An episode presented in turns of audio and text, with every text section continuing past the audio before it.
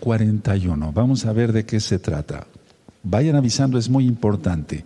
Padre eterno Yahweh, en el nombre de su Adón Yahshua Mashiach, por la autoridad que me has dado como tu hijo y como tu siervo, sujeto a todos los hombres fuertes y demonios, y los echo fuera en tu nombre, Yahshua Mashiach. Y te pido, Padre eterno, seas tú quien ministra y no sea el hombre. Toda Gabá, muchas gracias. Abba, Padre eterno, Omen, Be Omen. Siéntense ahí en casa, su servidor, doctor Javier Palacios Elorio, Roe, pastor de la Keilah, Congregación Gozo y Paz en Tehuacán, Puebla, México. En este momento están apareciendo en su pantalla los sitios en internet que puede usted consultar. Hay videos, audios, apuntes, libros en, en varios idiomas y todo el material es gratuito. El lema en esta congregación es nunca jamás hacer negocio con la palabra del Todopoderoso. Vamos a ver cosas bien importantes en esta recta final 41. Bendito es el nombre de la vaca 2. Y bueno, bienvenidos todos, bienvenidos todos, hermanos, hermanas, amigos, amigas, aquellos que ya se están interesando por la Torah. Ahora que estás ya eh, conectado, puedes suscribirte a este canal, Shalom 132. Hago la aclaración, yo no monetizo los videos de YouTube. También le puedes dar ahí a la campanita para que te lleguen las notificaciones, el link en la campanita. Y también si te gusta el video, dale me gusta, porque así YouTube lo reconoce y entonces lo promociona mucho más. Bueno, tengo aquí en mis manos, voy a seguir recordando todo este material tan hermoso que tenemos para ustedes. Todo el material es gratuito, porque son los últimos avisos, hermanos. Entonces, no quiero dejar pasar ni una sola oportunidad. ¿Cómo saber si es uno salvo? Es un libro que tú puedes descargar directamente de la página Gozo y Paz, todo con citas de la Biblia. El libro de liberación demoníaca, también todo con citas de la Biblia, desde la página gozoypaz.mx. Pasos para ser un discípulo de Yahshua HaMashiach. Tú ya creíste que Yahshua es el Mesías y haces bien. Ahora, ¿qué paso seguir? Aquí lo, lo explicó según la Biblia. ¿Cómo romper ataduras satánicas? Es muy importante. Tiempo para arrepentirse y más que este tiempo que estamos pasando. Hay que conocer a nuestro Salvador, por eso hice este libro basado en la Biblia. ¿Quién es Yahshua HaMashiach? Todo con citas de la Biblia. ¿Cómo hacer el Tevilá? Está sacado de un video que filmé, está en este mismo canal Shalom 132, Tevilá, que es el bautismo, digamos, como tú lo conociste, la inmersión en agua. Este libro es relativamente nuevo y también está sacado de un estudio de que di hace tiempo, todo basado en la Biblia, la gloria es para el Eterno. El tema del ayuno, cuándo se ayuna, cómo se debe de ayunar y, varios tipos de ayuno, ayuno con agua, ayuno parcial, ayuno total, eh, ayuno con legumbres, eh, ayuno por un viaje, etcétera, etcétera. Aquí explico bien todo eso. Tú lo puedes descargar también de la página gozoypaz.mx, perdón. Este otro libro, Preguntas y Respuestas de la Torah, para que no te quede ninguna duda. Y hay dos libros más que he venido siempre promocionando. Este libro le llamamos el libro de la Keila, este está en español, este está en inglés. Tiene el mismo contenido. Aquí explico qué es la Torah, cómo se guarda el Shabbat, cuáles son las fiestas, cuáles son los pactos, todo absolutamente aquí en este bello libro. Digo bello libro porque está sacado de la Biblia. En español e inglés, por si tienes conocidos en inglés, para que ellos puedan eh, leer eh, de qué se trata. Y vamos a seguir promocionando entre todos. Ahora ya el CD prácticamente está eh, descontinuado, pero sí con memorias, si tú haces memorias de este tipo, le pones varios temas, vas a bendecir a mucha gente. Hay que regalar el material, no hay que venderlo jamás. Aquí, por ejemplo, está la lista de los 120 temas, son cuatro discos, por así decirlo, que contiene esta memoria. Entonces tú le puedes poner una tarjetita así, invitando a este canal, Shalom 132, o le puedes poner otra tarjetita, como por ejemplo, no sufras más, más ahora con todo lo que está pasando, una solución a tus problemas, etcétera, etcétera, etcétera. De hecho, los temas de salud, por ejemplo, aquí puse problemas de salud en forma de pregunta, los di a propósito para que, porque muchos hermanos, ahora que ya son hermanos, entraron por conocer qué es el magnesio, qué es el zinc, qué es la vitamina A, etcétera, pero ahora ya guardan Torah. Esa fue la intención. Aparte, lógico, de bendecir al pueblo, porque estamos para bendecir al pueblo. Bueno, entro de lleno al tema recta final 41. Miren, eh, voy a empezar por estas diapositivas, porque en el mundo están sucediendo muchas erupciones volcánicas. Vamos a empezar por esta diapositiva. Ahí tú tienes, por si gustan tomarle una fotografía, me espero eh, unos segundos, voy a comentar algo mientras sacan su celular para sacarle una fotografía. Y esas son los, esos son los volcanes que ahorita están más en erupción. Y lo que viene, hermanos, lo que viene. Porque vemos ahí, por ejemplo, en Italia, en Etiopía, en Congo, en Francia, en Indonesia, em, en Guatemala, eh, en Granadinas, San Vicente y las Granadinas, en Ecuador. Hemos, yo he estado orando mucho por los hermanos que están en varias partes del mundo, en Ecuador, en Perú, en Chile, en Hawái, en, en, en eh, Banatau, a ver cómo se pronunciaría lo correcto, ¿verdad? Y después eh, vemos aquí, por ejemplo, en, en Rusia, en Japón, en la Antártida y desde luego en México ya el Popocatépetl otra vez empezó. Pero hay volcanes como el Etna allá en Italia, el, el segundo, el que está abajo de Stromboli, hizo una erupción tremenda y todavía sigue activo y van a seguir más activándose más volcanes. Hermanos, estamos llegando a la recta final, final, final. Mucha atención porque esto no es normal. Tenemos que tener en cuenta que dice el Eterno que columnas de humo, independientemente de los chemtrails, ahí están las columnas de humo que habla el libro de Joel, el libro de Joel. Y esto se va a aumentar sin duda. Sáquenle una fotografía, amado Sahim. Esto eh, es un estudio que, que sacamos de los volcanes que están haciendo erupción. Ahora vamos a pasar a otra eh, diapositiva aquí. Son los sismos que están ocurriendo. Miren, en enero de este año 2000 gregoriano, tú lo ves ahí en Alaska, Nueva Zelanda, Zelanda, Croacia, Argentina, Vanuatu, eh, Turquía, Mongolia, Indonesia, Irán, Filipinas, España, Antártida, Antártida y Guyana, y lo que se acumule. Viene mucho juicio más, hermanos. Esto apenas está empezando. Tengamos temor del Eterno, no pequemos, guardémonos en santidad. Por favor, en febrero, en el país de Chile, en Indonesia, Filipinas, Papúa, Nueva Guinea, Nueva Celodonia, eh, Tayikistán, Armenia, Japón, Irán, Bayales y Futuna e Islandia. Eso fue en febrero. A ver, voy a regresar la anterior, por favor, para que le saquen una fotografía, hermanos. Eso. Muy bien. Ahora paso a esta siguiente de febrero. Sáquenle una fotografía, por favor, hermanos. Ya empezó a temblar en todo el mundo. Que el Eterno tenga compasión de todos. Él la tendrá. Él es bueno. Voy a estar hablando en estos temas próximos sobre todo esto, hermanos. En marzo, lo que llevamos de marzo son 10 días nada más en Colombia, en Grecia, Nueva Zelanda, Vanuatu, Indonesia, Gabón, Chile. Y el total de sismos hasta, hasta este día son de 2.345 sismos. Esos son los más o menos registrados. Hermanos, estamos viviendo una época no normal, por favor, tengan atención en esto. Sáquenle una fotografía, amado Sahim. Perfecto, los espero unos segundos. Y entonces el Eterno lo anunció, ya eso lo anunció en Mateo 24, ya empezaron, ya empezó todo, ya empezó todo. Ahora, el 10 de febrero de este mismo año 2021, di un tema que se lo titulé Recta Final 37, ¿recuerdan?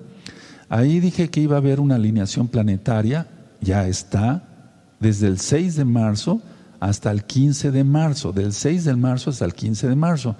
Y se han visto alineados ya Mercurio, Júpiter y Saturno.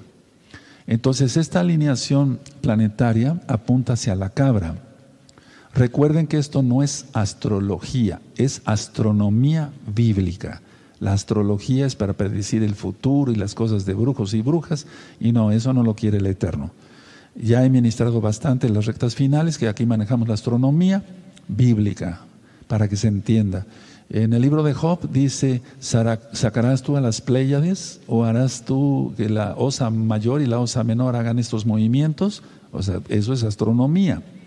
Además, el Eterno puso como señales el sol y la luna, y eso está en Génesis, Bereshit 1.14.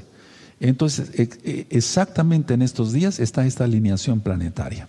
Ahora, cuando eh, se presentó, ustedes pueden revisar recta final 37 y en el, eh, hay dos videos, uno editado y el otro no editado. En el no edita, en el editado estoy hablando en el minuto 42 de esto precisamente, esta fotografía se presentó. Y en el que no está editado, está en, la, en, eh, tú le puedes buscar en una hora con 22 minutos. Entonces, mm, para que se vea que estamos anunciando lo que el Eterno nos va poniendo en nuestro corazón. Ahora, en esa ocasión, si tú revisas en el, no, en el editado, en el minuto 42, ahí yo explico, en forma de pregunta, ¿habrá un tiro eh, gravitacional por, por la alineación de estos tres planetas? Y yo ahí explico en el minuto 42 del video editado, eh, si lo habrá, pues no lo sabemos, solamente el Eterno. Los científicos estaban diciendo que era muy probable que hubiera tiro gravitacional. Pero nosotros, en el caso mío, yo no me atreví a decir va a haber un tiro gravitacional. Si el Eterno no me lo manda, no lo digo. Si me lo dice, sí lo digo. Sin embargo, estamos viendo que las erupciones volcánicas y todos los sismos que están habiendo pudieran, no digo que se deben a la fuerza, pudieran deberse a esta alineación planetaria y miran hacia dónde está apuntando, hacia la cabra. Entonces, eh, Tengamos en cuenta, eso se dio entonces en la recta final 37, el día 10 de febrero de este año 2021. Eh, Ahora, tenemos en cuenta, voy a cerrar, parece ser que ya no hay otra, bendito es el abacados. ¿Qué es, ¿Cuál es mi intención con todos estos temas? ¿Asustar al pueblo? No, los profetas no asustaban al pueblo yo estoy atalayando, solamente estoy avisando y entonces estamos preparando al pueblo. Es mi obligación es preparar al pueblo de Yahshua para todo lo que viene. ¿Y qué es lo que viene? La tribulación, la gran tribulación y la ira. Ahora, sobre esas cosas ya he explicado bastante. Nosotros no vamos a pasar la ira, no vamos a pasar la gran tribulación. El Eterno es bueno, Él lo va a hacer. De hecho, permítame comentarles que, que si ustedes ponen atención a este tema, al tema del día sábado en la tarde, hoy es día miércoles 10 de marzo del 2021 gregoriano. Y el próximo eh, sábado, y a las 4 de la tarde, y el domingo, que es Rosh Chodesh, Rosh Hashanah, eh, eh, según la Torah, Éxodo 12.2, si tú pones atención a todos estos temas, vas a ver cómo vas a crecer bastante en santidad. Si estás en santidad, vas a crecer bastante. Y de esa manera, yo con mucho gusto, lo que el Eterno me vaya diciendo, que yo te diga con mucho gusto, lo voy a hacer. Ahora, ¿qué es lo primero que el Eterno manda, digamos, a que... Eh, ¿Qué actitud tenemos que tomar ante todo esto? No tener miedo. Ya expliqué en recta final 39 que el miedo no es creación del Eterno, el miedo no es parte de la, de la naturaleza del Todopoderoso. Ahora, vamos a abrir nuestra Biblia, por favor, en el libro, eh, eh, vamos a primero a Segunda de Timoteo, por favor, vamos allá a Segunda de Timoteo y vamos a ver el capítulo 4, por favor, y el verso 7. Y entonces inspirado en este verso de la Biblia, del Tanaj. Por eso yo le puse a esta recta final, a esta carrera ya se le ve la meta. A esta carrera ya se le ve la meta. Recta final 41. Porque realmente es una carrera. Vamos a ver qué dice Pablo, Rab Shaul, segunda de Timoteo 4, verso 7. Dice así: He peleado la buena batalla, he acabado la carrera, él acabó y luego dice, he guardado la fe. Y explica más, si tú quieres saber con puntos y comas qué es lo que eh, dijo aquí Raf Shaul Pablo, busca la carta a Timoteo, la segunda carta a Timoteo, en este mismo canal Shalom 132, eso ya lo expliqué con mucho detalle. Ahora, basados a esta, a esta eh, cita, por eso vuelvo a repetir, yo le puse a esta recta final 41, a esta carrera ya se le ve la meta. Si tú corriste algún día un maratón o alguna competencia de juego, etcétera, veíamos cómo íbamos corriendo y veíamos ya la meta. Es decir, sin que hubiéramos terminado la carrera ya veíamos la meta. Entonces, inspirado por eso le puse, a esta carrera ya se le ve la meta. ¿Por qué? Erupciones volcánicas, sismos, todo lo que acabamos de ver ahorita en estas diapositivas, más lo que se acumule, lo que viene. Ahora vamos a ir a Lucas, las palabras de nuestro gran Adón, nuestro gran Señor Yahshua HaMashiach. En Lucas, vamos a ver Lucas 21, el verso 28.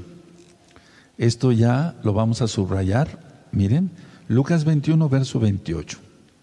Dice así, cuando estas cosas comiencen a suceder, erguíos y levantar vuestra cabeza porque vuestra redención está cerca. Es decir, ya se le ve la meta. Ya vemos la meta, hermanos.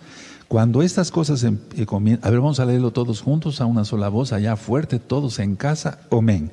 Cuando estas cosas comiencen a suceder, erguíos y levantar vuestra cabeza porque vuestra redención está cerca. Bendito es el abacados.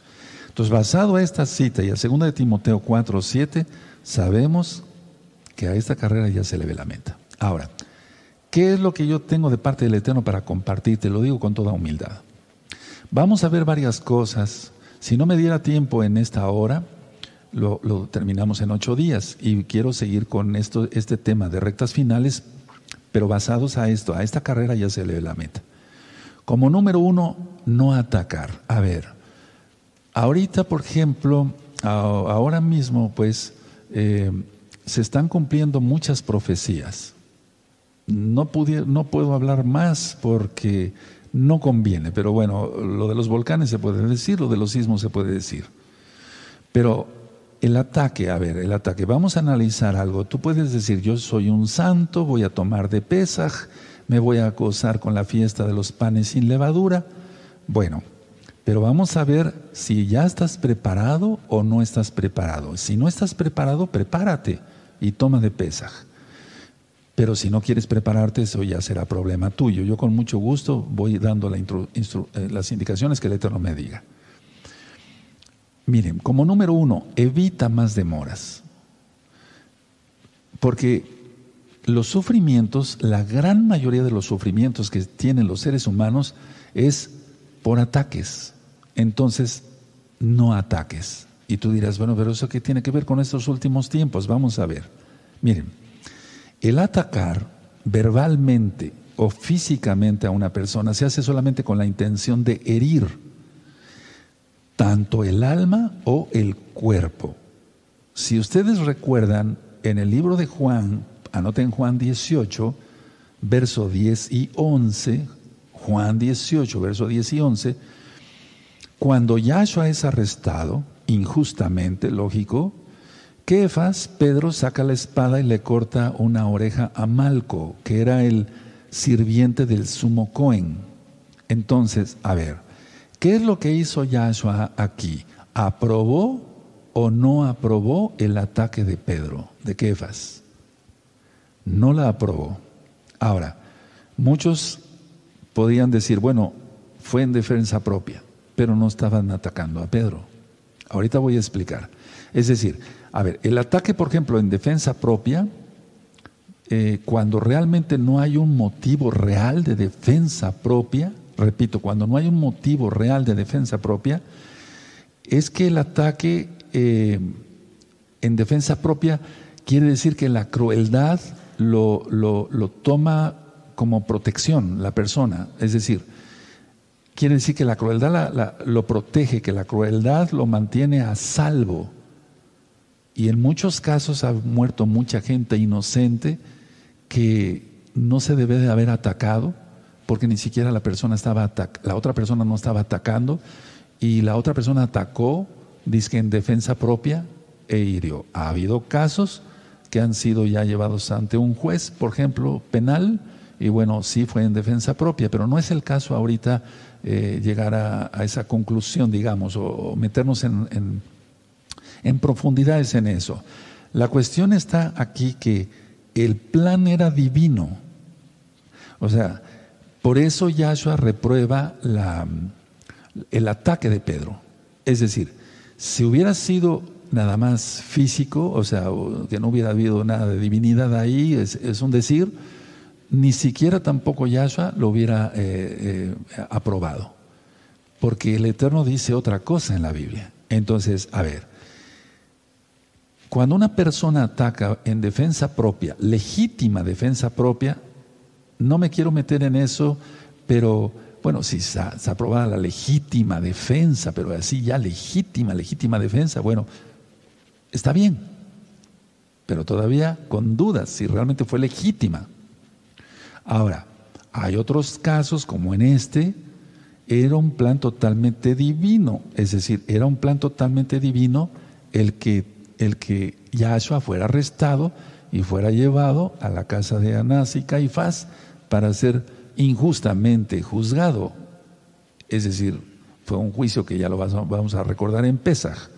Entonces, el ataque como tal, la persona lo ve como protección. Piensa que herir a otro le da libertad, pero le da esclavitud. Ahorita lo vamos a ver. Entonces no me malentiendan.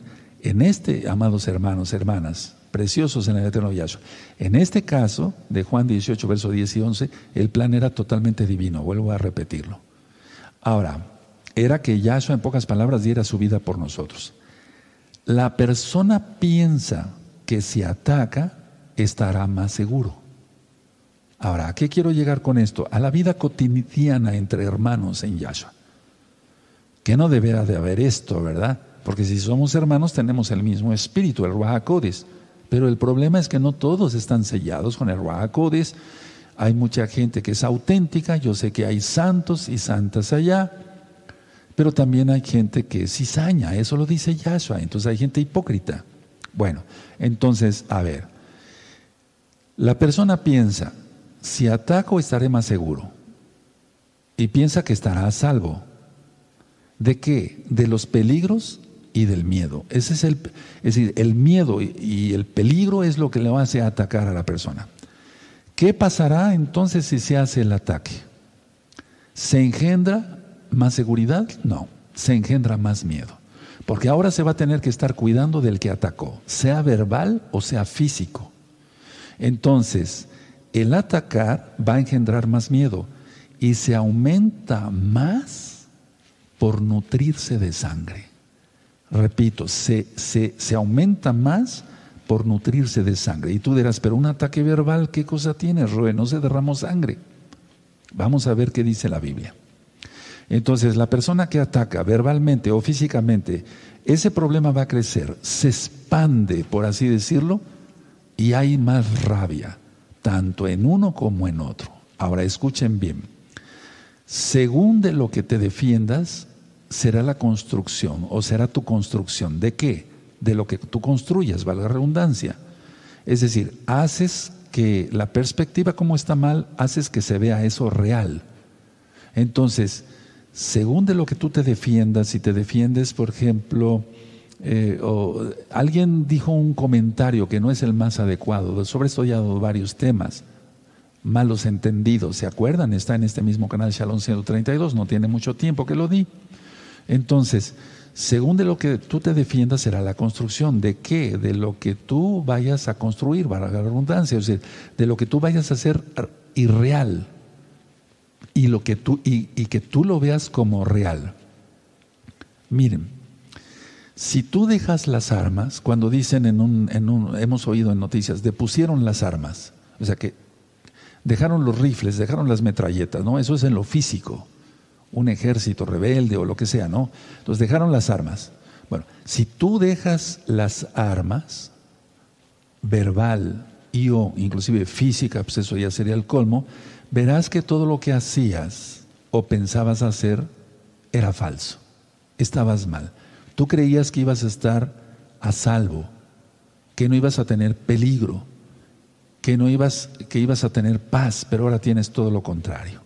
Entonces, pensemos antes, eh, pero muy pensado antes de hablar mal de alguien, sobre todo de un hermano en Yahshua Mashiach, pero de, de nadie se debe de hablar mal si no nos consta.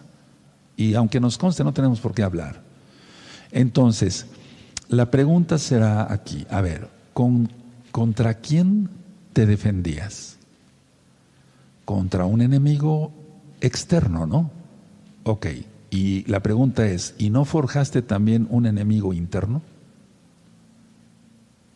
Por eso te das cuenta que yo no respondo a los ataques que se me hacen en Internet. No me interesa. Vivo en shalom. No tengo por qué atacar. No sé si me doy interés. Si otro ataca, él tendrá, a ver, vamos a pensar maduramente, porque estamos en estos tiempos y tú dirás, bueno, pero ¿qué tiene que ver con esta recta eh, que se llama recta final 41? Porque si no te hablo de esto, no vas a ver la meta nunca de esta carrera. Es más, puede ser que ni estés en la carrera. Entonces, hay cosas tan obvias. En el libro de, en la carta a los tesalonicenses dice Pablo, porque no vendrá, ¿quién? Yahshua, si antes, si no antes venga la apostasía. Y viene por estas cosas. Y se manifiesta el hijo de perdición. Entonces, primero hay apostasía, y ahorita hay mucho revuelo, ya por eso di el tema de los Jezabeles. Entonces, a ver, ¿contra quién te defendías? Tú me podrás decir, Roy, yo me defendía contra un enemigo externo. Perfecto. ¿Y no forjaste también ahora un enemigo interno? Porque si tú, te, si tú atacas, tendrás una lucha terrible en tu pensamiento. Es decir, se creó un enemigo más. ¿Quién es ese enemigo? Tú mismo. Tú mismo. Ahora ya no podrás dormir. Estarás vuelta para acá y vuelta para acá. Es que yo ataqué, dije esto, dije esto, por eso hay que frenar la lengua, dice en Santiago, en Jacobo, en la carta de Santiago. ¿Qué pensaría Pablo cuando era latigueado por causa del Evangelio, de la besora, de las nuevas buenas de salvación de nuestro Señor, de nuestro Adón Yahshua Mashiach? ¿Estaría pensando, estos me lo van a pagar algún día? No, no estaba pensando eso, no estaba pensando en atacar. Él estaba siendo atacado verbalmente y físicamente. El mayor ejemplo es nuestro Señor, nuestro Adón Yahshua Mashiach. Por eso estoy dando este tema, porque viene Pesach. ¿Cómo tomaremos de Pesach? ¿Atacando al otro? ¿Hablando mal del otro? ¿Me doy a entender? Sí, creo que vamos aterrizando, ¿verdad, hermanos? Entonces, a ver, ¿qué es lo que pensaba Pablo? Él no estaba pensando en eso. Estoy seguro que él estaba haciendo oración repitiendo salmos, lógico en hebreo, eh, aunque él hablaba varios idiomas, entre ellos el griego, y, y ha de haber estado pensando, Padre, por favor, convierte a estos. ¿Qué dijo Yahshua? Padre, perdónalos porque no saben lo que hacen. Ellos estaban atacando, los romanos estaban atacando. El mismo pueblo, no todos, pero el mismo pueblo lo estaba atacando. Entonces, si tú haces un ataque, tendrás un enemigo más, aparte del miedo. Y ahora te tienes que defender de un nuevo enemigo, y ese enemigo eres tú mismo. Dense cuenta de esto, este tema es más importante de lo que creemos. No iba yo a hablar de que si el volcán fulano hizo erupción y mató a tantas personas, ¿no nos estaremos matando unos a otros con la difamación y demás? El que lanza el ataque lo concibió primero en la mente, es decir, lo pensó primero. Entonces, ¿qué hay que hacer? Las ideas, en este caso las de atacar, tienen que abandonar su fuente. ¿Cuál es su fuente? O sea, ¿de qué se están nutriendo? La fuente es lo que lo vio nacer, como la fuente de un manantial decimos, bueno, pero tenemos que ir hasta donde está naciendo exactamente el agua. Queremos ir ahí. El miedo, ya lo he explicado entre tantas cosas, no es un refugio y no es protector de la paz, al contrario. Entonces la persona que ataca piensa que ese, ese va a ser su refugio y su protector, pero al contrario, aparte del enemigo externo, si es que realmente era un enemigo externo, va a tener ahora un enemigo interno, tú mismo si atacas. Ahora, tú querías quietud, querías paz, Tú querías paz. Bueno, la situación es que ahora no la tendrás y tú atacas. Es decir, se tiene menos paz cada vez que se ataca, hasta que se acaba. Todo esto lo he explicado eh, de una u otra manera en los temas del ego y esta situación de atacar o no atacar se puede aplicar a mil cosas en la vida. Ahorita podemos hablar porque no es Shabbat en el negocio, en tus negocios, en la profesión como en la mía, etcétera, etcétera. Es muy común. Te voy a decir algo tan sencillo que pasa en la medicina. El enfermo no se toma la medicina a tiempo o no se la quiere tomar o hace eh, trampa y la hija, por ejemplo, si es una persona ya adulta, le da las pastillas a su papá y el papá las esconde en un cajón o las tira a la basura. ¿Quién es el responsable? El doctor. Atacó. Ese ataque es tan sencillo decir, el doctor tiene la culpa, no, no, yo no me alivio. ¿Se dan cuenta? Por eso digo, a ver, este tema de ataque, porque voy a hablar de otras cosas también el día de hoy, primeramente el Eterno, se puede aplicar a mil cosas o vivencias en la vida. Una persona que no le eche agua a su, a su carro, eh, que no le eche, o sea, que tenga suficiente aceite, etcétera, etcétera, le va a echar la culpa a alguien al mecánico. Eso ya lo expliqué en varios temas. Por ejemplo, si alguien enciende su carro, no se fija en el retrovisor y le pega un poste o un carro que esté atrás, lo primero que hace la gente es bajarse y empezar a maldecir el poste o a la persona o el coche que, a la cual le pegó. Pero este, este, por, este poste, ¿por qué estaba aquí? Etcétera. Es ataque. Es ataque. Entonces, cuando se ataca a una persona, en este caso es algo inerte, un poste, de metal o de cemento, de madera, pero va a tener repercusiones en la misma persona, porque tiene otro enemigo aparte del poste, entre comillas, el poste que culpa tiene, un poste de luz, un poste de teléfonos, un poste de internet, pues es algo inerte, pero de todas maneras va a tener otro enemigo más, él mismo, la misma persona. ¿Cuánto más si se ataca a un hermano? ¿O acaso aquí en la Torah ¿No dice que murmuraban contra Yahweh y contra Moisés, contra Moshe? Todo el tiempo es ataque. La gente no está acostumbrada a reconocer sus culpas, sus pecados, sus errores. Y entonces eso crea enfermedades, como el cáncer, la diabetes y cantidad de enfermedades autoinmunes, que en los libros de medicina dicen, no, no sabemos por qué le vino esta enfermedad. Nosotros sí, ahora tú ya lo sabes. ¿Vale la pena estar enfermo por una situación de estas? Entonces repito, perdón que sea repetitivo, amados hermanos, es que se puede aplicar esto a miles o yo diría millones de cosas. Ahora, mucha atención. No tengas al amor como enemigo, porque el amor no es enemigo. Si es un amor sincero, ajaba en hebreo, pues no puede ser enemigo. Entonces no tengas al amor como enemigo. Roy, ¿de qué me está usted hablando? ¿Cómo que no tenga yo el amor como enemigo. Te voy a poner una pregunta, te voy a hacer una pregunta. ¿Por qué atacaste a alguien que te ama tanto como el Eterno? No, yo nunca lo he atacado.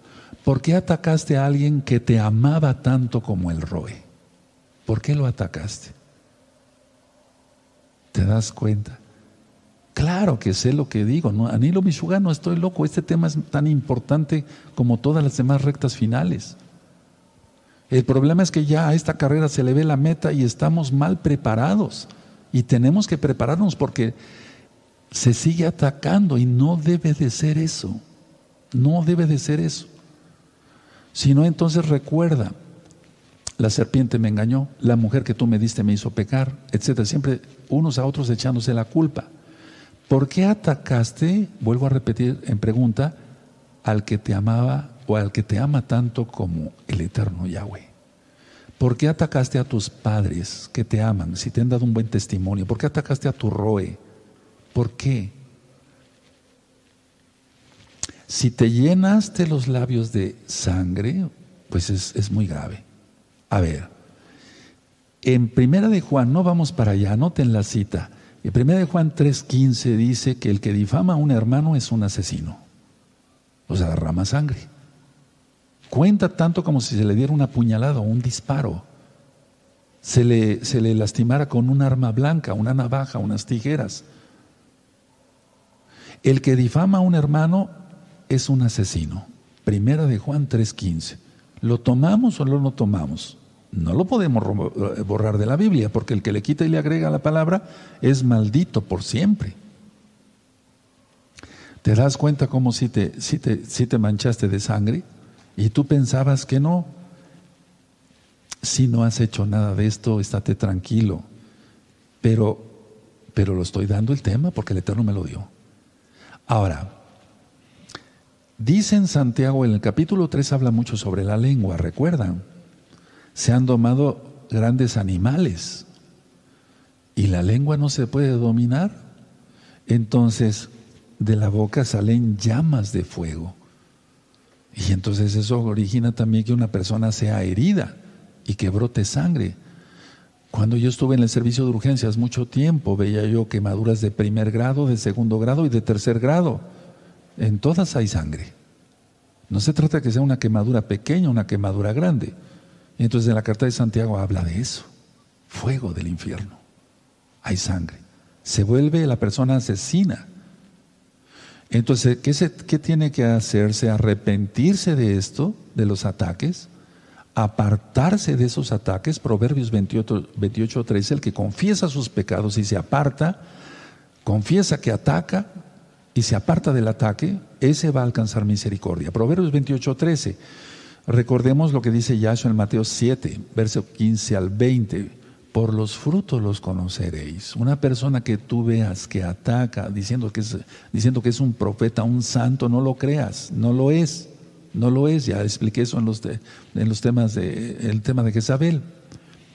Ahora, recordemos lo que dice Yahshua, por los frutos, no dice por lo que digan, porque los fariseos igual eran igual de hipócritas, decían muchas cosas, pero no hacen, dice Yahshua.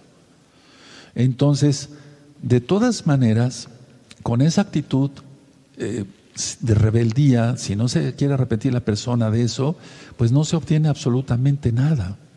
No se va a obtener nada, no va a obtener su salvación en Yahshua. No se puede desafiar ese poder porque no es nada. Es decir, el poder que tiene supuestamente de atacar y la persona que ataca va a tener consecuencias graves. Ahora, atención a lo que voy a decir no se tiene a nadie, no se tendrá a nadie si se sigue actuando así. Si tú atacas y atacas y atacas, entonces cuando venga el tiempo más horrible que se está aproximando, nadie saldrá a tu defensa en los momentos más peligrosos que se avecinan. Nadie saldrá a tu defensa. Porque van a decir, no, esta persona todo el tiempo se la pasa atacando ¿Para qué lo vamos a ayudar si todo el tiempo hasta ayudarle para él va a ser ofensa? Entonces, ¿sabes? Mucha gente se está quedando sola. Una cosa es que nos quedemos solos porque la gente es pecadora y no quiere arrepentirse de los pecados y uno quiere seguir por el camino de la consagración, la santificación en Yahshua HaMashiach. Pero otra cosa es que la gente se vaya quedando sola porque nadie la aguanta, porque es un Jezabel. Entonces, si tú estás en ese plan o eres alguien que ataca, pues te tienes que arrepentir porque eres Isabel. Te lo tengo que decir, porque a esta carrera ya se le ve la meta. Estamos viendo cómo están despertando los volcanes. Los sismos ya empezaron, eso está en Mateo 24, ya se empezó a... Todo lo que hay del bicho, todo, por favor pongamos atención a esto. Ahora, Recuerda, si sigues así, nadie saldrá en tu defensa en los momentos más peligrosos que ya, estás, ya se avecinan. Las gentes hacen un ídolo de sí, hacen un ídolo de su propia persona. De eso ya habré bastante eh, en los temas del ego. Si tú hiciste un ídolo de tu propia persona, deshazlo rápido. Así como está escrito en la Biblia, en el Tanaj, en la Torah, Deuteronomio 7, versos 25 y 26 que hay que romper todo eso y echarlo al fuego. Yo no te digo que te rompas y te eches al fuego, por favor. No. Pero tienes que deshacer ese ídolo de que todo el tiempo te la pasas atacando. ¿Y ¿Por qué? Porque el tiempo ya se acabó. ¿O no viste las diapositivas? Yo sé que hay hermanos santos, claro que lo sé, y santas, pero se tiene que purificar el rebaño. ¿O qué vas a poner a tus pies? Eh, o a los pies de ese ídolo, que eres tú mismo, ¿no? Eh, ¿Qué ganaste con toda esa insensatez de atacar al que te amaba, como el Roe? ¿Qué, ¿Qué ganaste? No ganaste nada, perdiste. Recuerda, el que ataca en caso de que sea un enemigo real, en caso de que sea un enemigo real, ya va a tener otro enemigo, él mismo, tú mismo, si sigues atacando. Ahora, si no es un enemigo real, como en el caso del Roe, pues el único enemigo eres tú. Ahora, no me vean a mí, es un decir, yo me hago a un lado. Ustedes entre hermanos, entre hermanas, en Yahshua HaMashiach, ¿te atacas? Atacas al otro, pues. Eso es lo que estás haciendo. Estás inflando algo que después ya va a ser irremediable. Entonces, ¿qué ganas, qué ganas, perdón, con tu insensatez? Tienes que arrepentirte. No ganas nada, al contrario, perdiste y, perdiste mucho más de lo que te imaginas por tu insensato ataque. ¿O no? Valora. Estos temas, bueno, dicen en que alguien que atalaya debe de exhortar, edificar y consolar. A esta carrera ya se le ve la meta. Y muchos se están distrayendo entre ataques y cosas esas y no estás viendo la meta, lo que, todo lo que está pasando. No creas que yo voy a estar aquí más tiempo. No, esto ya se está acabando, hermanos. ¿Tú crees que voy a estar otro año, año y medio, dos años? No, ya no. Son los últimos avisos. Entonces, a ver, repito y recalco, ¿qué es lo que ganaste con esa insensatez? Nada, perdiste y perdiste mucho, más de lo que te imaginas. Ahora, una pregunta, ¿vas a restituirle el amor al que te amaba? Va, no me vean a mí, ahora entre ustedes como hermanos, ¿vas a restituirle el amor al que te amaba y ofendiste voluntariamente? La pregunta es, ¿te arrepentirás o harás otro ídolo más? Recuerda que no se pueden tener ídolos, eso está en, Éxodo 20, en la bendita Torah del verso 3 al 5. Entonces, quita el mundo, pues, eh, o sea, lo que es mundano y no le rindas culto, no te rindas culto a ti, no le rindas culto al ataque, etcétera. No le rindas culto a eso, porque si los paganos lo hacen, pues tú no deberías de hacerlo. ¿O eres pagano? No. Entonces deja de atacar. Es decir, y deja que los que no sean hijos del Eterno sigan atacando. No hay problema. Entonces, a ver, en la mitología griega, pongan atención, ¿de dónde salió todo esto? En la mitología griega y en la mitología romana había dioses de venganza. He dado algunos estudios de eso, aunque poco, pero no, me no he tenido el tiempo para profundizarme. ¿O Zeus no mandaba rayos? Es decir, a ver, Yahshua se reprenda a Sheshed, no, ese demonio. Entonces no somos paganos para creer en dioses de venganza. Nuestro Elohim es de una venganza justa. De Él es la venganza, pero esa venganza es justa. Él hará llover fuego y azufre sobre los, los pecadores. Su celo no es como el celo de los humanos, es un celo kadosh para proteger su reino.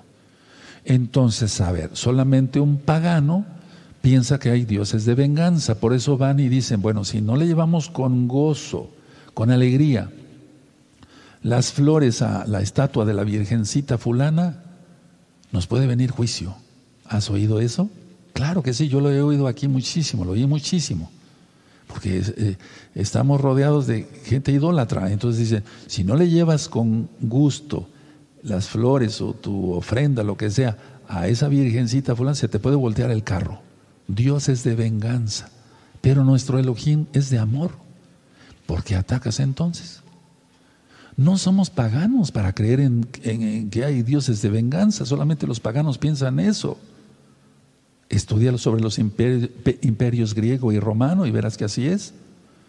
Entonces, a ver, para los que dejan todo esto, es decir, la venganza, el ataque, van a tener mucha paz a partir de hoy.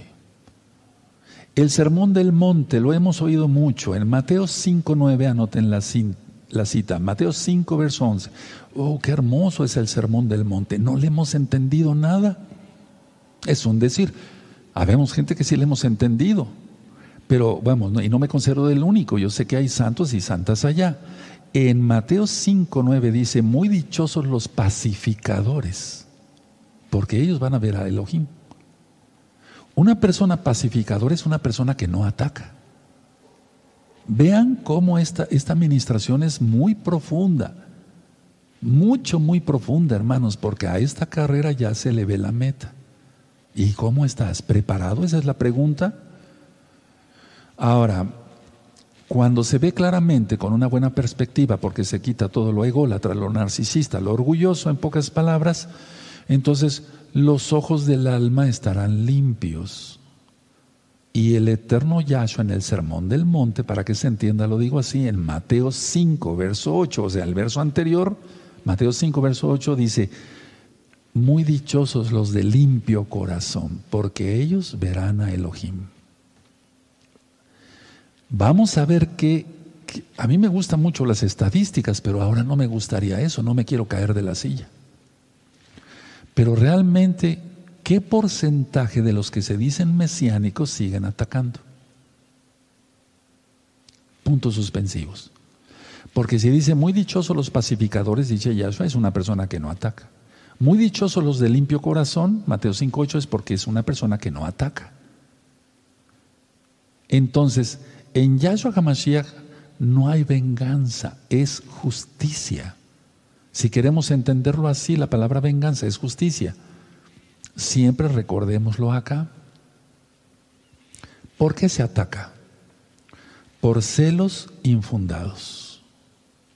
Se ataca por envidia. Porque te corroía el alma por algo que el otro tenía y tú no tienes. Su mujer, su carro, eso es codicia. Eso es un pecado mortal, o sea, de muerte, pues. Eh, eh, su mujer, su carro, eh, su posición económica, su posición en la sociedad, su intelecto, la unción que le dio el Ruajacodes a este hermano o a esta hermana, etc. Entonces, por eso se ataca. Si no, ve las redes sociales, ataque. Es decir, el diablo se está riendo, ya su le reprenda, se está riendo todo el tiempo. Él ve como las redes sociales para arriba y la gente atacarse unos a otros, unos a otros. ¿Qué están haciendo? ¿Duermen tranquilos? Claro que no duermen tranquilos. porque yo tengo tantos pacientes que buscan eh, ayuda por la depresión? Y son los que más redes sociales tienen, manejan de todo. Yo desconozco de muchas cosas.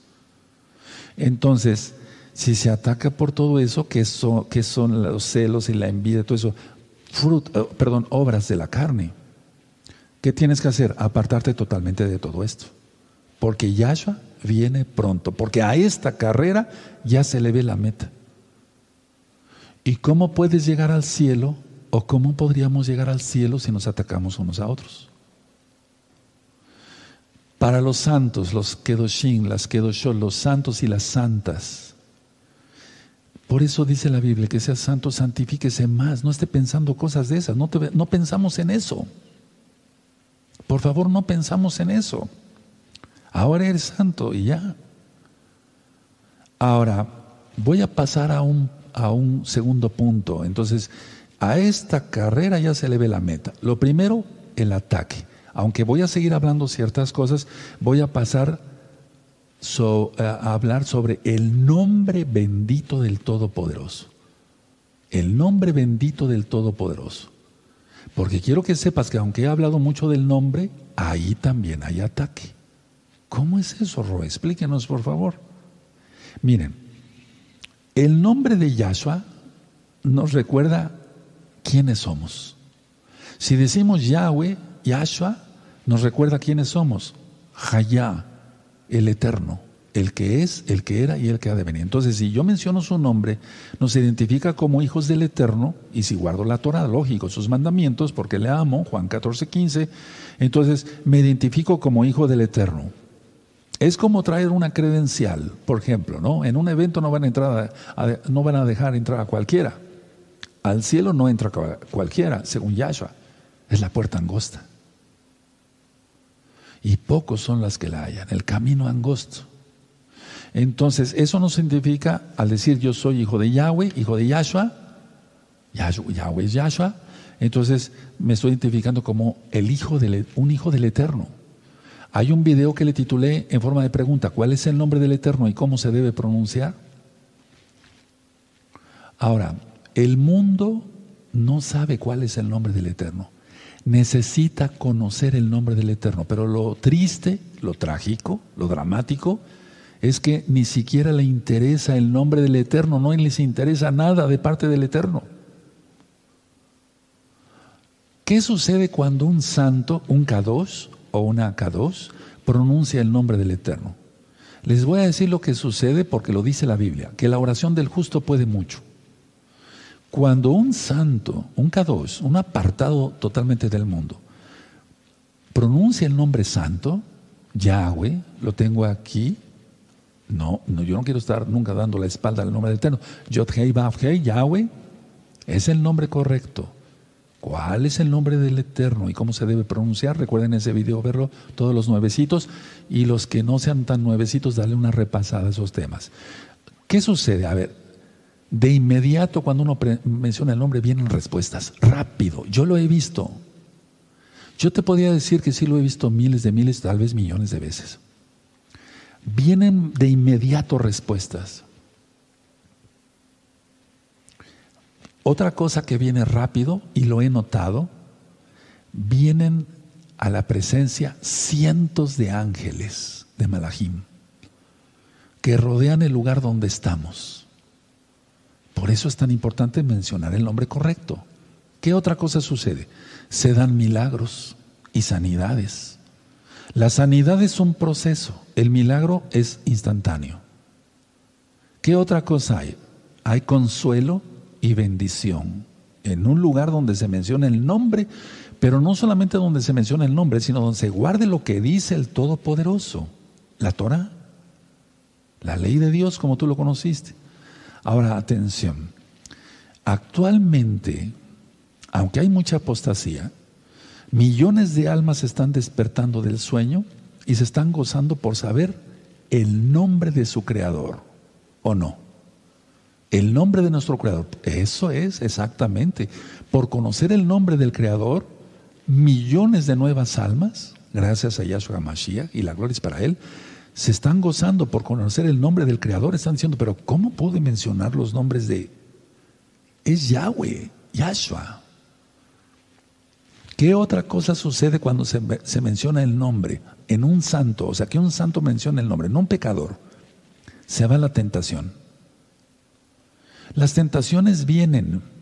Lo importante es no caer en tentación. Yahshua HaMashiach les dijo a sus discípulos, lo voy a repetir una vez más, oren para no caer en tentación. No dijo oren para que no tengan tentaciones. No, no dijo eso. Los santos tenemos tentaciones, no caemos porque le amamos. Mencionamos el nombre, se va la tentación. ¿Quién tienta? El diablo. ¿Cómo se va? Al oír el nombre. ¿Qué otra cosa sucede? El miedo se va rápido. Menciona el nombre, Yahshua. Vas a ver cómo se va el miedo. Y revisa los temas anteriores, como recta final 39, donde hablé mucho sobre el miedo. ¿Qué otra cosa sucede con el nombre? Se rompen ataduras y hay liberación. Ahora, atención. Ahora entiendes, para la redundancia, ahora entiendes por qué la gente ataca tanto el verdadero nombre. Dije que iba yo a seguir hablando sobre el ataque. Ahora entiendes por qué en el judaísmo le dicen, no menciones el nombre. Dile a Hashem el nombre. Eso no un ataque. Porque en el libro de Malaquías, Malají, mi mensajero, dice que hay un libro de memorias para todo aquel que mencione su nombre. ¿Para qué nos escogió a Israel? Para que su nombre sea exaltado entre las naciones. ¿Y no acaso es el nombre más atacado? No es atacado el nombre de Jesús y Jehová, no. Es atacado el nombre verdadero de Yahweh, Yahshua. Ese nombre sí que es atacado. Porque inclusive muchos no se atreven ni siquiera a mencionar Yahshua, siguen diciendo Yeshua. Pero Yeshua es su atributo, Yeshua quiere decir salvación. Ni siquiera la concordancia Strong se atrevió. Entonces, a ver, si hay todo esto pues, de bendiciones, pues lógico que al diablo no le conviene que se mencione el verdadero nombre, ataca. ¿Y cómo ataca? Por medio de sus hijos. Los que dicen, no hay que mencionar el nombre. Mejor di cualquier cosa, o di Jesús y di Jehová y se acabó. ¿Qué sucede cuando nosotros mencionamos el nombre correcto? La vanidad se va. Se concede todo. Las peticiones se conceden en la voluntad del abacados si se pide en su nombre. Entonces, todos aquellos que han dejado a Yahshua y se han vuelto por unas migajas pues, al judaísmo ortodoxo, por un papel que no vale nada para el cielo, de que ya, ya eres judío, ah, ya soy judío. Es increíble, se pierde toda bendición. Todo está en su nombre. Miren, todo en el universo tiene nombre. De lo macroscópico a lo microscópico, todo tiene nombre. Hasta lo más pequeñito tiene nombre. ¿O no tienen nombre los virus, las bacterias? Entonces, ¿por qué no mencionar el nombre y el nombre correcto, lógico, del Todopoderoso, el nombre correcto de Yahweh? Otra cosa, todo se identifica por su propio nombre. Y al Todopoderoso, una pregunta, porque si todo se identifica por el nombre, por su nombre que tenga una cosa, un objeto, eso se llama lámpara, alumbra, etc. Entonces todo se identifica. Hasatán ya eso como se lo reprenda, ha sido astuto para poner nombres falsos, ¿o no? ¿Qué hizo con Daniel y sus acompañantes? El niño Daniel que después fue el profeta, ¿no le cambió los nombres? Exacto. Es lo que hace Hasatán. Entonces es astuto, cambia los nombres, pone nombres falsos. Y los que pertenecen al reino de Yahweh, los que pertenecemos al reino de Yahweh, mencionamos su nombre. Los que no pertenecen al reino de Yahweh, aunque mencionen el nombre, es porque no guardan la Torah, lógico. O sea que la cuestión es mencionar el nombre, pero en santidad. ¿Por qué tanto énfasis en esto? Porque a esta carrera ya se le ve la meta. Se aumentarán las cosas en los próximos días, hermanos. Esto ya no hay vuelta atrás. Solamente los hijos del reino de Yahweh mencionamos su nombre y guardamos la Torah. En Filipenses 2, 9 al 11, anoten la cita, usted ya se las abraza de memoria, Filipenses 2, 9 al 11, dice que Él tiene un nombre que es sobre todo nombre. Yahshua, nadie se llama Yahshua sino solamente el Rey de Reyes y Señor de Señores. Porque quiere decir, su nombre quiere decir Shua, quiere decir salvación. Y ya, la abreviación del nombre del Todopoderoso, Yahweh, Yahshua. Entonces, si tiene un nombre que es sobre todo nombre, uff, bendito es Él. En ese nombre se hacen milagros, sanidades, todo lo que acabo de explicar anteriormente. Ya dije que el nombre de Jesús no es el nombre del Todopoderoso. Cualquiera se llama aquí en la tierra Jesús. Solo, solo los necios e insensatos, por su pecado de orgullo, no pronuncian el nombre ni guardan la Torah. ¿Por qué? Porque no lo conocen, no les interesa conocerlo, porque no, no les interesa lo que dice claramente su nombre, Shua, Él es salvación, Yahweh salva, Jaya, la eternidad. Ahora, hemos aprendido que todo aquel, eso está en Romanos 10, verso 13, que todo aquel que invoque el nombre del Señor, del Adón, será salvo. Yahshua. Solamente, y lógico, el que guarde Torah, no somos salvos por obras, sino porque le amamos, porque nos salvó, guardamos su Torah. Entonces, a ver, en Hebreos 5.9 hemos aprendido que Él es autor de, eterna salvación para todos los que le obedecen. Eso está en Hebreos 5.9. Entonces, la intención de Hasatán, ¿cuál ha sido? Es, eh, eh, es, es mantener el nombre, perdón, es mantener al hombre alejado del Todopoderoso. Esa es la intención de Hasatán. ¿Cómo lo hace? Con el ataque. Entonces, a ver, esto es para ti, hermano, hermana, hermanos preciosos, preciosos del Eterno Yeshua Mashiach que se guardan en santidad. Tú conoces el nombre, guardas Shabbat, te guardas en santidad, etcétera, cumples la Torah. ¿Acaso no te ataca tu propia, tus propios familiares o tu propia familia? A lo mejor tu esposa, tu esposo, tus hijos. Los familiares, ¿acaso no te atacan? Volvemos a lo del ataque. Es el nombre más atacado de todos. No es el de Filiberto y el de Alberto y el de... No, no, son atacados esos nombres. El nombre de Yahshua sí. Porque es el nombre del Salvador del mundo. Entonces tú sabes si te quieres mantener, alejado.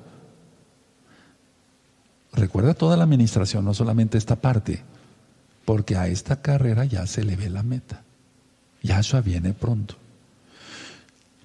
A las cosas sin nombre se les da un nombre.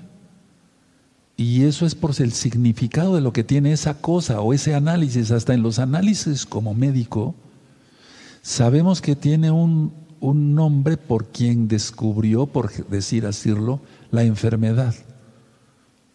Te pondré unos ejemplos. ¿Por qué se llama Papa Nicolau el estudio para ver si una mujer tiene cáncer? Por la doctora que lo descubrió ese estudio, que vio esa técnica. ¿Por qué se llama tiroiditis de Hashimoto? Por el médico japonés que vio esa enfermedad es así, se le puso el nombre del médico, no me, doy a entender claramente. Entonces, ¿cuánto más el nombre de Yahshua? Si una enfermedad tiene nombre, ¿cuánto más el Padre Todopoderoso lo necesita saber la humanidad? Yo aquí, abajo de la mesa, tengo mis pies y mis zapatos, lógico. Ok, a los zapatos no les llamo cobija o zarape o lámpara o lapicero. No, no les llamo así. Les llamo zapatos.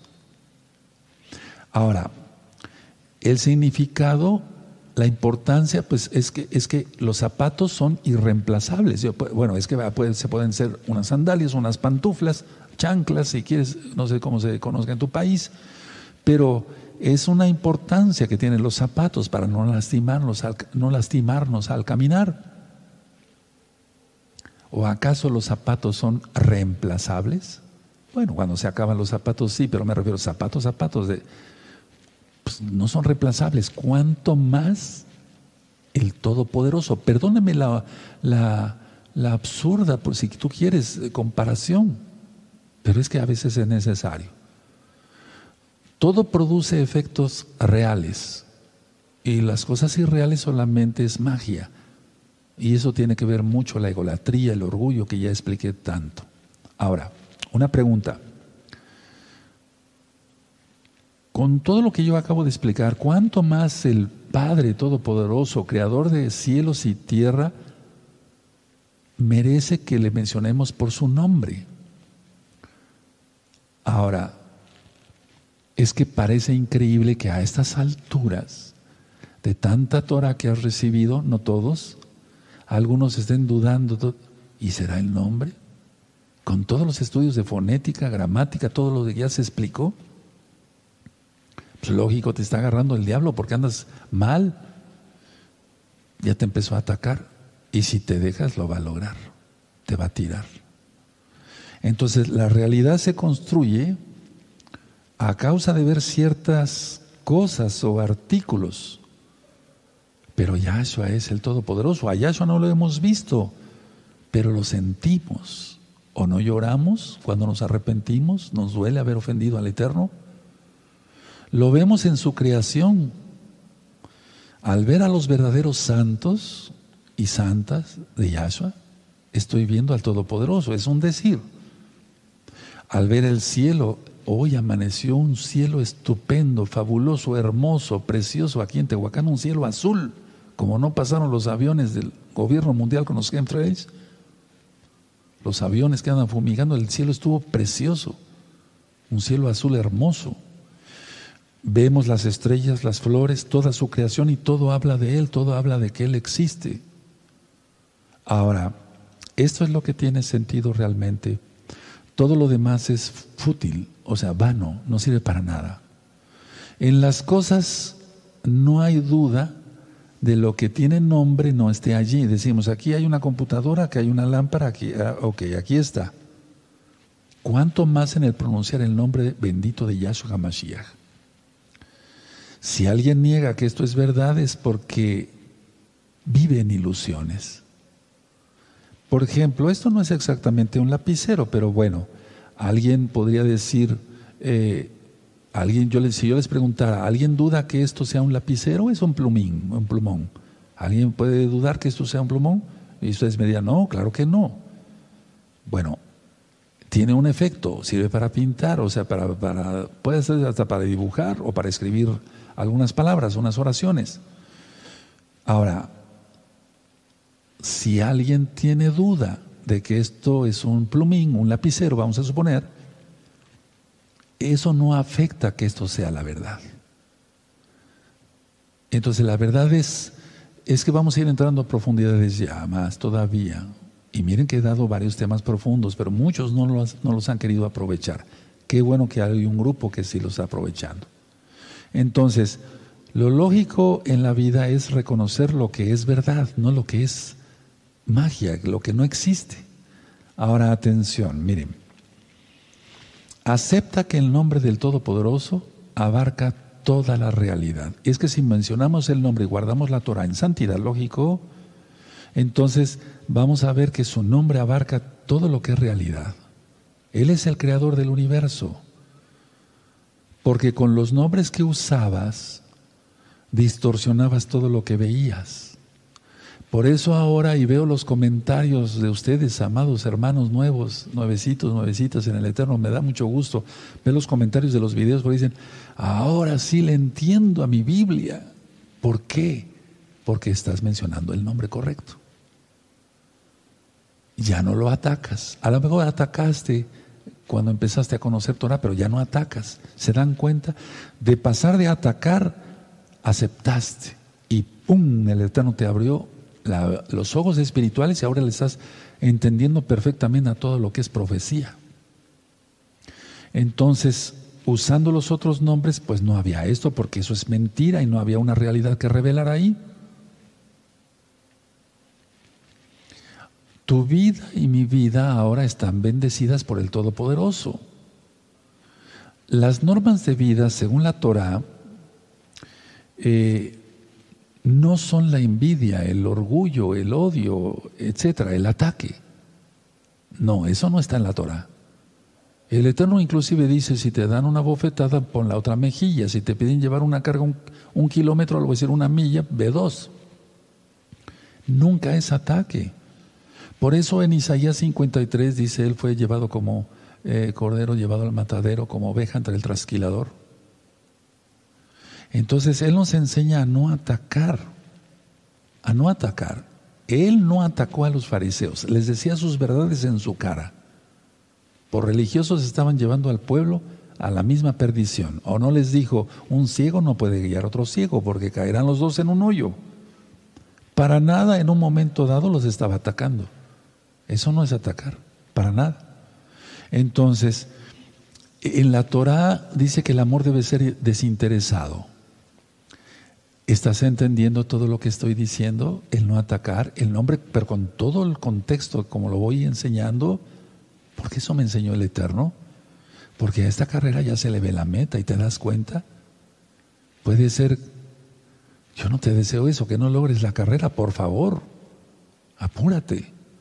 Ahora, al guardar, porque conocemos a Yahshua y su bendita Torah, al guardar la Torah, valga la redundancia, sabemos comprendemos cuál es la función nuestra en esta vida. Hay un tema que titulé ¿Para qué nací? Yo no nací tanto para ser médico cirujano, nací para adorarle al Eterno. Me dio la carrera de médico cirujano para ganar mi sustento, pero no nací para eso. Nacemos todos para adorar al Rey de Reyes. Yahshua es su nombre. Ahora, hay una clave que marca Yahshua, y de eso voy a estar hablando mucho en los temas posteriores, el perdón. Es que por medio del perdón se radica todo lo que no es verdad, o sea, todo lo que es ilusión. Si tú perdonas de veras de eso, voy a estar hablando bastante, entonces se va todo y es cuando empezamos a ver milagros, antes no. Porque Él quita lo que estorba. Miren, pongo un ejemplo claro. Abraham, un santo. Pero el Eterno no le habló hasta que se separó de Lot. Ya lo expliqué en las parashot. Y entonces el Eterno le empieza a hablar, porque Yahweh le dijo, vete de tu tierra y de tu parentela.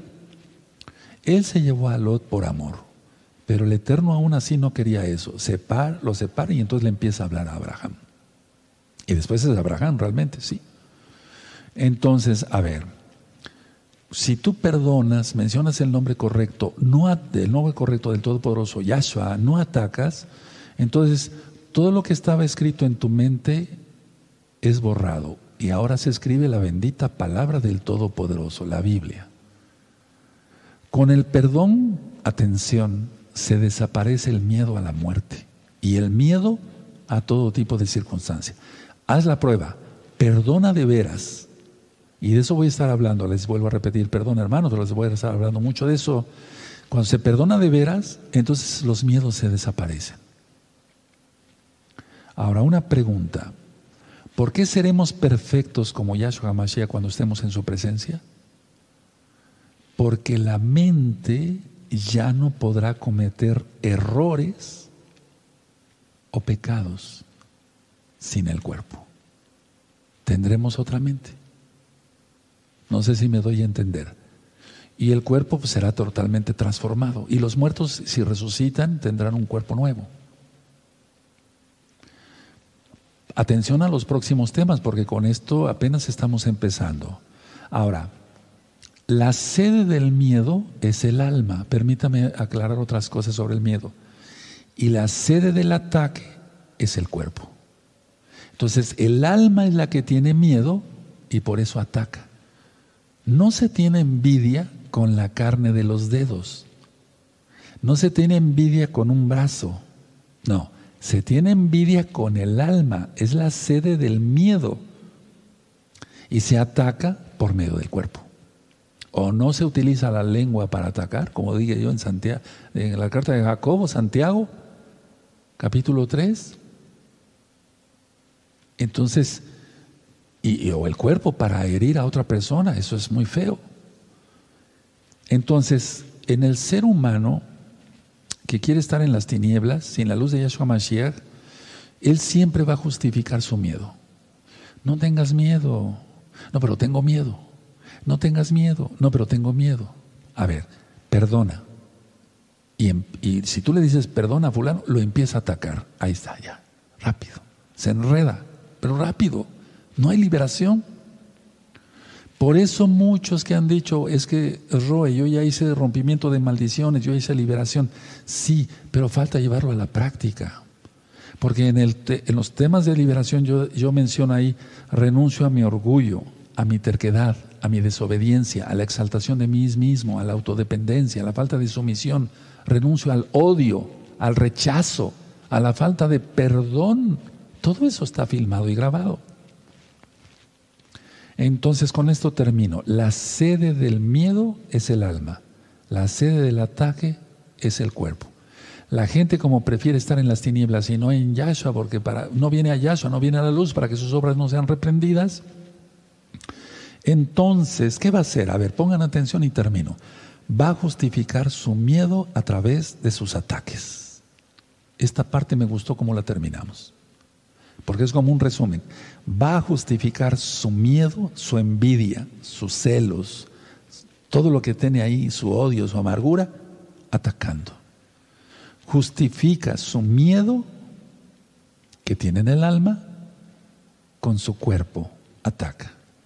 Hasta aquí dejamos la administración y en ocho días, primeramente el Eterno, recta final 42, pero no quiero eh, dejar todavía este tema. A esta carrera ya se le ve la meta.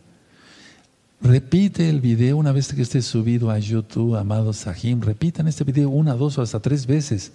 Tomen notas, pero sobre todo háganlo. Tú no ves una receta de cocina, estos no son recetas de cocina, pero todo es importante.